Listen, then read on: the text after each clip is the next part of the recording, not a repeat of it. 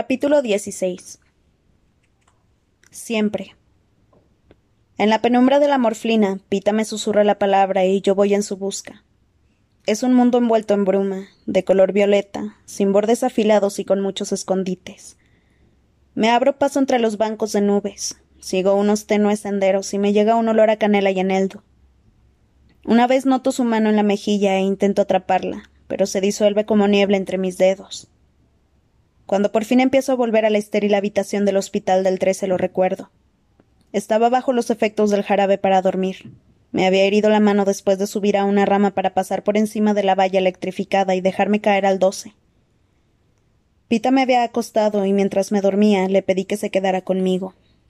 Me susurró algo que no conseguí entender, pero parte de mi cerebro atrapó aquella única palabra de respuesta y la dejó nadar a través de mis sueños para poder burlarse de mí ahora. Siempre. La morfina suaviza todas las emociones extremas, así que en vez de una punzada de tristeza, solo siento vacío, un arbusto muerto hueco donde antes había flores. Por desgracia, no me queda suficiente droga dentro como para no hacer caso del dolor en la parte izquierda de mi cuerpo. Ahí es donde me dio la bala. Me toqueteo los gruesos vendajes que me sujetan las costillas y me pregunto por qué sigo aquí. No fue él, el hombre arrodillado frente a mí en la plaza, el quemado del hueso, él no apretó el gatillo. Fue otra persona entre la multitud. Más que sentir cómo entraba la bala, noté como si me golpearan con un mazo. Después del momento del impacto, todo fue confusión y disparos. Intento sentarme, pero lo único que consigo es gemir. La cortina blanca que separa mi cama de la de, la al lado se, se aparta de golpe, y Joanna Mason me mira. Al principio me siento amenazada porque me atacó en la arena. Tengo que recordarme que lo hizo para salvarme la vida, que formaba parte del plan de los rebeldes, pero aún así, eso no quiere decir que no me desprecie. Quizás su manera de tratarme era puro teatro para el Capitolio. Estoy viva, digo con voz ronca. No me digas. Eres un poco descerebrada, ¿lo sabes? Joana se acerca y, se deja caer en mi cama, lo que hace que unas puñaladas de dolor me recorran el cuerpo. Sonríe al verlo, así que queda claro que no estamos en una cálida escena de reencuentro. ¿Todavía magullada? me pregunta. Con mano experta me saca la aguja de la morflina del brazo y se la mete en la vía que le han puesto en el suyo. Empezaron a cortarme el suministro hace unos días. Me explica. Temen que me convierta en uno de esos raritos del seis. Te tuve que tomar la tuya prestada en secreto. Supuse que no te importaría. ¿Importarme? ¿Cómo me iba a importar teniendo en cuenta que Snow la torturó casi hasta matarla después del vasallaje de los veinticinco? No tengo derecho a que me importe, y ella lo sabe. Joana suspira cuando la morflina le entra en el flujo sanguíneo. Quizá los del seis sabían lo que, lo que se hacían. Drogarse y pintarse flores en el cuerpo no está tan mal. En cualquier caso, parecían más felices que el resto de nosotros.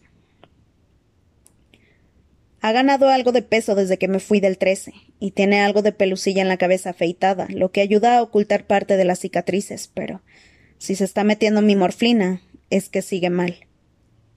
Tienen un médico de la cabeza que viene todos los días. Se supone que me ayuda a recuperarme, como si un tipo que se ha pasado la vida en esta madriguera de conejos pudiera arreglarme. Es idiota perdido. Me recuerda que estoy completamente a salvo unas veinte veces por sesión. Me sigue contando y consigo sonreír. Decir eso es una estupidez, sobre todo si se lo dices a un vencedor, como si alguien pudiera estar a salvo en alguna parte. ¿Y tú, Sinsajo? ¿Te sientes completamente a salvo? Oh, sí, hasta el mismo momento en que me dispararon. Por favor, esa bala ni siquiera te tocó. Sina se aseguró de eso. Pienso en las capas de blindaje protector del traje de Sinsajo. Sin embargo, el dolor tendría que salir de alguna parte.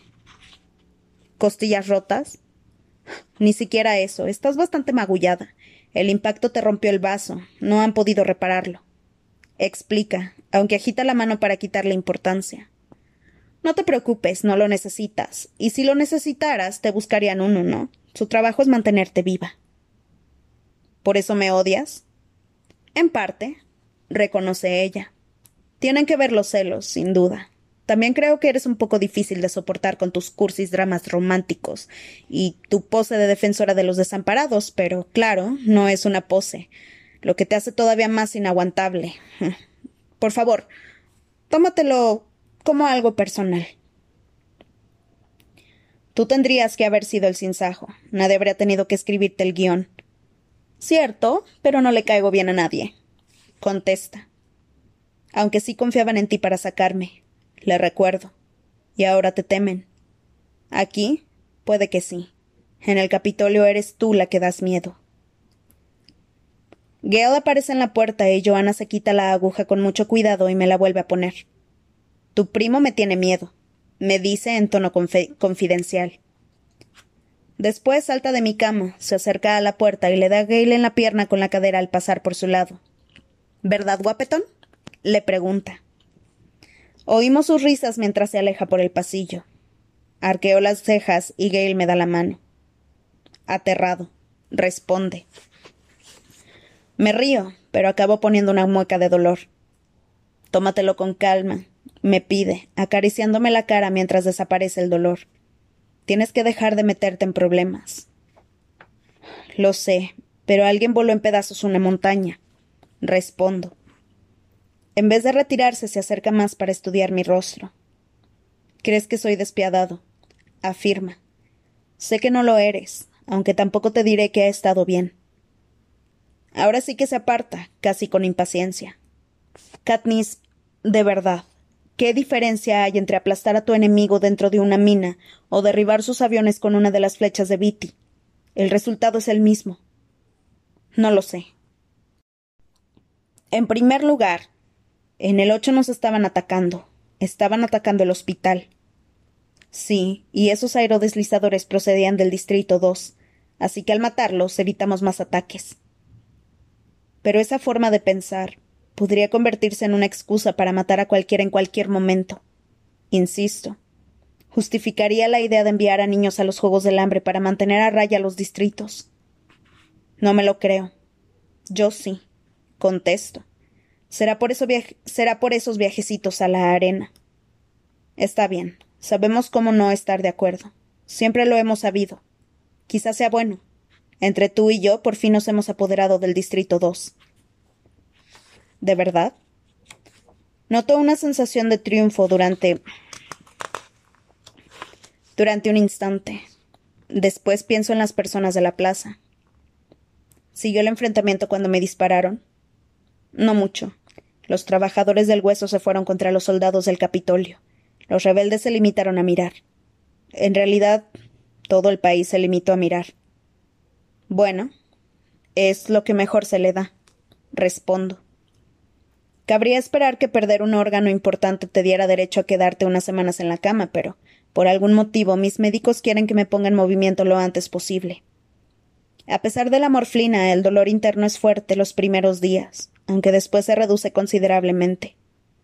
Por otro lado, las costillas magulladas prometen molestarme durante bastante tiempo. Empieza a molestarme que Joana me robe parte del suministro de morfina, pero sigo dejando que se meta lo que quiera.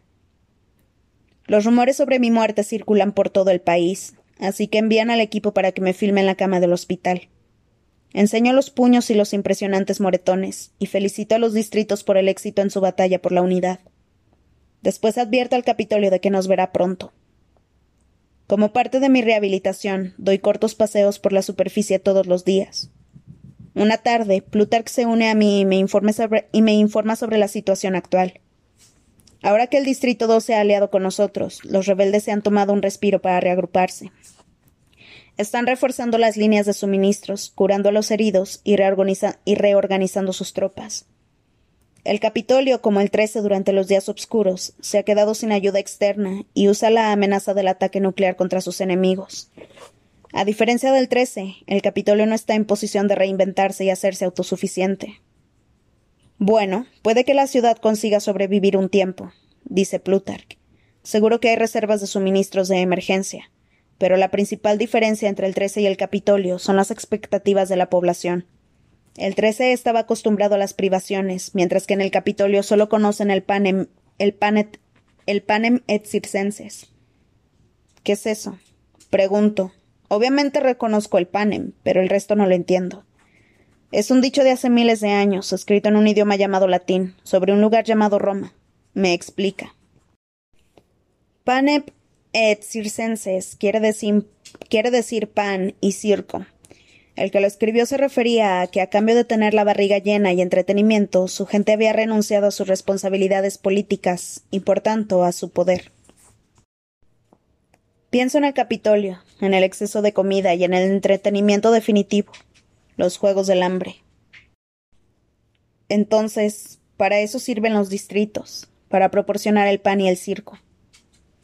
Sí, y mientras así era, el Capitolio controlaba su pequeño imperio. Ahora mismo no puede ofrecer ninguna de las dos cosas, al menos en las cantidades a las que acostumbraba su gente, dice Plutarch. Nosotros tenemos la comida y yo estoy a punto de orquestar una propo de entretenimiento que va a ser muy popular. Al fin y al cabo, a todo el mundo le gustan las bodas. Me quedo helada, paralizada ante la idea de lo que sugiere. Organizar de algún modo una perversa boda entre Pita y yo. No he sido capaz de enfrentarme al vidrio polarizado desde que volví, y a petición propia, solo permito que sea Hamish el que me informe sobre el estado de Pita. Habla poco del tema, están probando nuevas técnicas y en realidad nunca habrá una forma de curarlo. ¿Y ahora quieren que me case con él para una propo? Plutarch se apresura a tranquilizarme. Oh, no, Katniss, no se trata de tu boda. Es la de Finnick y Annie. Solo necesitas aparecer y fingir alegrarte por ellos. Es una de las pocas cosas que no tendré que fingir, Plutarch. Le aseguro. Los días posteriores se convierten en un frenesí de actividad para organizar el acontecimiento. Pronto quedan patentes las diferencias entre lo que el Capitolio y el Trece entienden por una boda. Cuando Cohen habla de boda, se refiere a que dos personas firman un trozo de papel y se les asigna un compartimento. Cuando lo dice Plutar, quiere decir cientos de personas vestidas con ropa elegante durante tres días de celebración. Resulta divertido verlos regatear sobre los detalles. Plutarch tiene que luchar por cada invitado y cada nota musical. Después de que Coin vete una cena, entretenimiento y alcohol, Plutarch chilla. ¿Qué sentido tiene la propo si nadie se divierte? Es difícil lograr que un vigilante se ajuste a un presupuesto. Sin embargo, a pesar de tratarse de una celebración sencilla, el 13 está alborotado ya que, al parecer, ni siquiera saben lo que son unas vacaciones. Cuando se anuncia que se necesitan niños para cantar la canción de boda del Distrito 4, se presentan casi todos. No escasean los voluntarios para ayudar a preparar la decoración. En el comedor, la gente charla animadamente sobre el acontecimiento. Quizás sea algo más que las festividades. Quizás sea que estamos todos tan necesitados de algo bueno que deseamos formar parte de ello. Eso explicaría por qué cuando Plutarch tiene un ataque de nervios por la ropa de la novia, me presento voluntaria para llevar a Annie a mi casa del 12, donde Sina dejó varios trajes de noche en un gran armario de la planta inferior. Todos los vestidos de novia que diseñó para mí regresaron al Capitolio, pero quedan algunos vestidos que llevé en la gira de la Victoria. No me gusta mucho estar con Annie, puesto que lo único que sé de ella es que Finnick la ama y que todos creen que está loca. En el viaje en aerodeslizador llego a la conclusión de que más que loca, es inestable. Se ríe en momentos extraños de la conversación o la deja a medias, distraída. Esos ojos verdes suyos se fijan en un punto con tal intensidad que acabas intentando averiguar qué verá en el aire vacío. A veces, sin motivo aparente, se tapa las orejas con las manos, como si deseara bloquear un sonido borroso, un sonido doloroso. Está bien, es rara, pero si Finnick la quiere, a mí me basta. Consigo un permiso para que mi equipo de preparación nos acompañe, así que no tengo que tomar ninguna decisión de moda. Al abrir el armario, todos guardamos silencio porque la presencia de Sina está muy viva en la caída de las telas.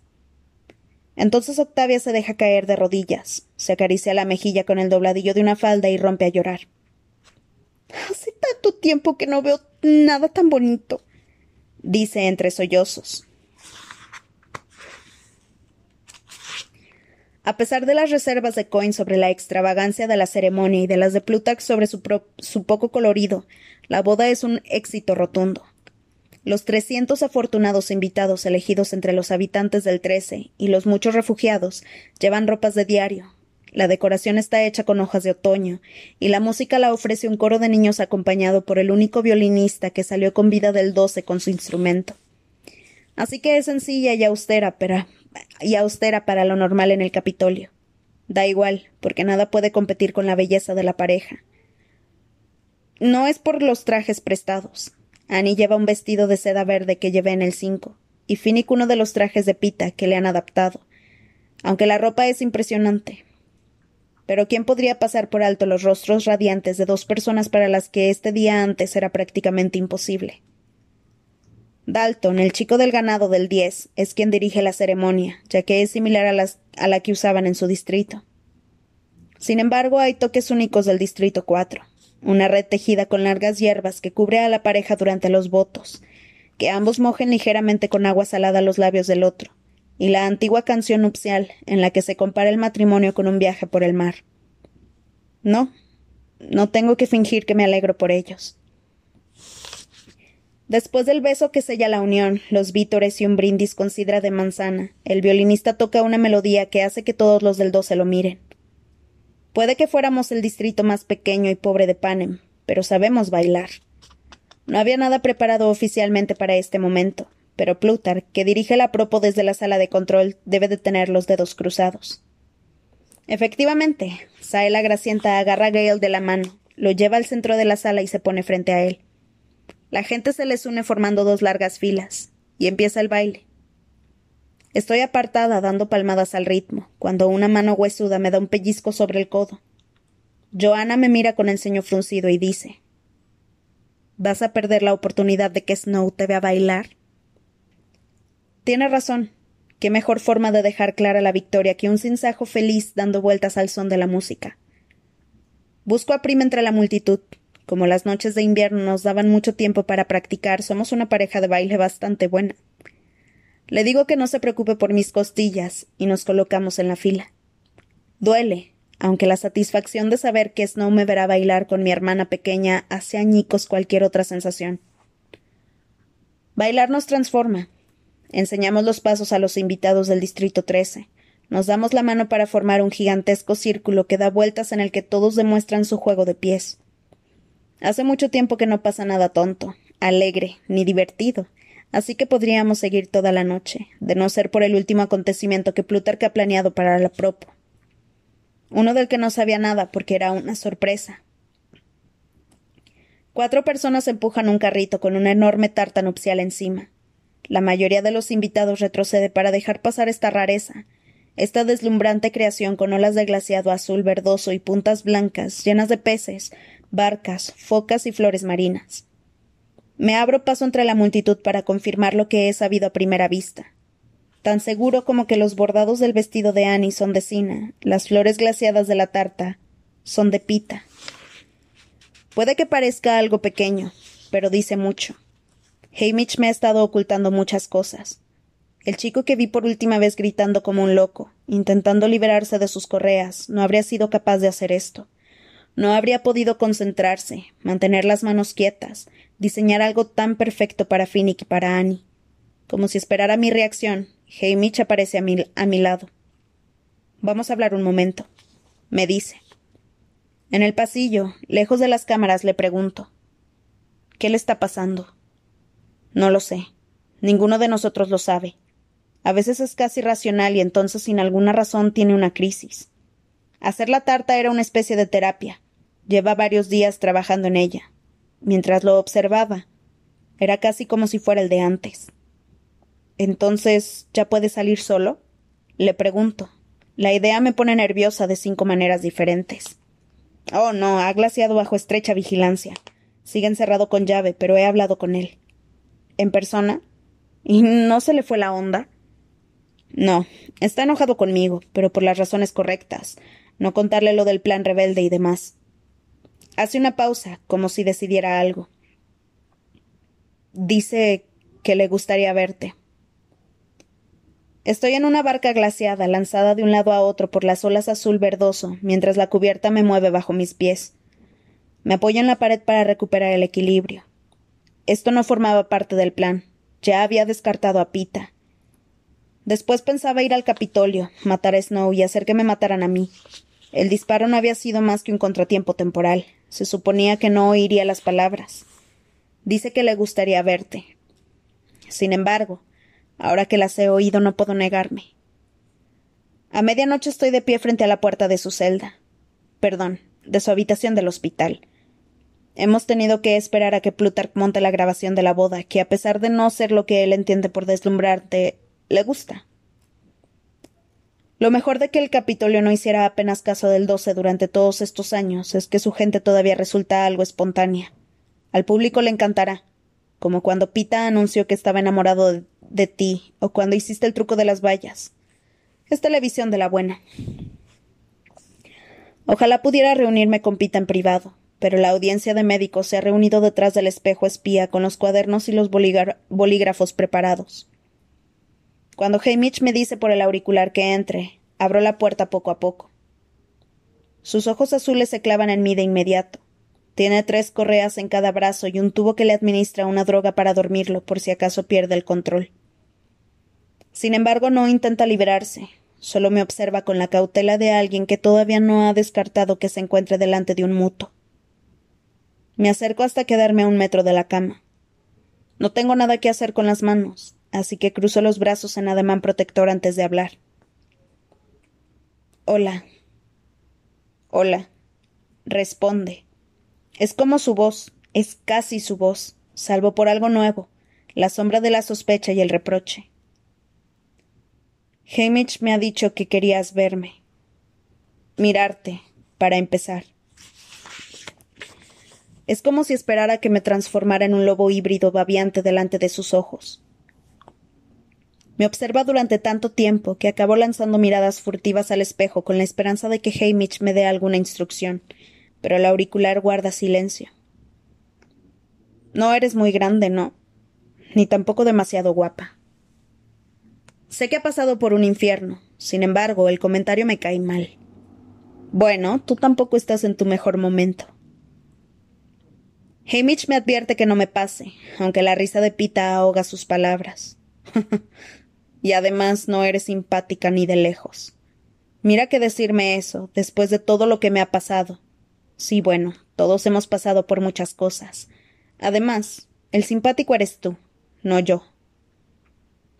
Lo estoy haciendo todo mal. No sé por qué estoy tan a la defensiva. Lo han torturado, lo secuestraron.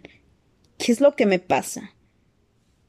De repente temo ponerme a gritarle algo. Ni siquiera sé bien el qué, así que decido salir de aquí. Mira, no me encuentro muy bien. Quizás se me pase mañana. Justo en la puerta, su voz me detiene. Katniss, me acuerdo del plan. Me acuerdo del pan. El pan. El único momento de conexión real entre nosotros antes de los Juegos del Hambre. ¿Te enseñaron la cinta en la que hablaba de eso? Respondo. No. ¿Hay una cinta? ¿Por qué no la usó contra mí el Capitolio? La grabé el día que te rescataron. Respondo, y el dolor del y el, y el dolor del pecho me aprieta las costillas como si fuera un torno. Está claro que bailar ha sido un error. Entonces, ¿lo recuerdas? Tú, bajo la lluvia, dice en voz baja, hurgando en nuestros cubos de basura. Quemé el pan. Mi madre me pegó. Saqué el pan para el cerdo, pero te lo di a ti. Eso. Eh, eso es lo que pasó. Al día siguiente, después de clase, quise darte las gracias, pero no sabía cómo. Estábamos fuera al final del día. Intenté que nuestras miradas se cruzaran. Apartaste la tuya. Y entonces, por algún motivo, creo que recogiste un diente de león. Asiento, Sí que se acuerda. Nunca he hablado en voz alta sobre ese momento. Debo de haberte querido mucho. Sí. Respondo. Se me rompe la voz y finjo toser. ¿Y tú me querías? Todos dicen que sí. Respondo mirando al suelo. Todos dicen que por eso te torturó Snow. Para acabar conmigo. Eso no es una respuesta. No sé qué pensar cuando me enseñan algunas cintas. En la primera arena es como si intentaras matarme con aquellas rastrevíspulas. Estaba intentando matarlos a todos. Contesto. Me tenían en el árbol. Después hay muchos besos que no parecían reales por tu parte. ¿Te gustó besarme? A veces. Reconozco. Sabes que nos están observando en estos momentos. Lo sé. ¿Y Gale? Noto que vuelve la rabia. Me da igual su recuperación. Esto no es asunto de la gente que se oculta tras el cristal. Él tampoco besa mal. Respondo cortante. ¿Y a Gale a mí nos parecía bien que nos besaras a los dos? No, no les parecía bien a ninguno de, de los dos, pero tampoco iba a pedirles permiso. Pita se vuelve a reír con frialdad, con desdén. ah, bueno, menuda pieza estás hecha, ¿no? Hamish no protesta cuando salgo. Recorro el pasillo, atravieso la colmena de compartimentos y encuentro una tubería calentita donde esconderme, detrás de una zona de lavandería. Tardo bastante en descubrir por qué estoy tan molesta, y al hacerlo es algo casi demasiado humillante para reconocerlo. Se acabaron todos esos meses en los que daba por sentado que Pita me consideraba un ser maravilloso. Por fin me ve como soy en realidad. Violenta, desconfiada, manipuladora y letal.